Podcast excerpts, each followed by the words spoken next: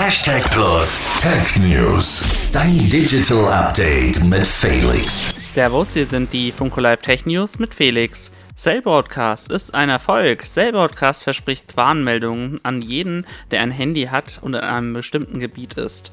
In der Praxis funktioniert das bei den meisten auch ganz gut.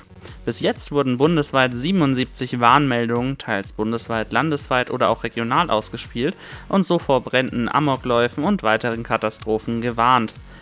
Firefox unterstützt Windows 7 noch länger. Im Juli wird mit Firefox Version 115 die letzte Variante mit Mainstream-Support für Windows 7 und 8.1 erscheinen. Die sogenannte ESR-Variante, welche ebenso kostenfrei ist, wird noch bis September 2024 unterstützt. Zum Vergleich, Microsoft hat den Support für Windows 7 bereits im Jahr 2019 eingestellt.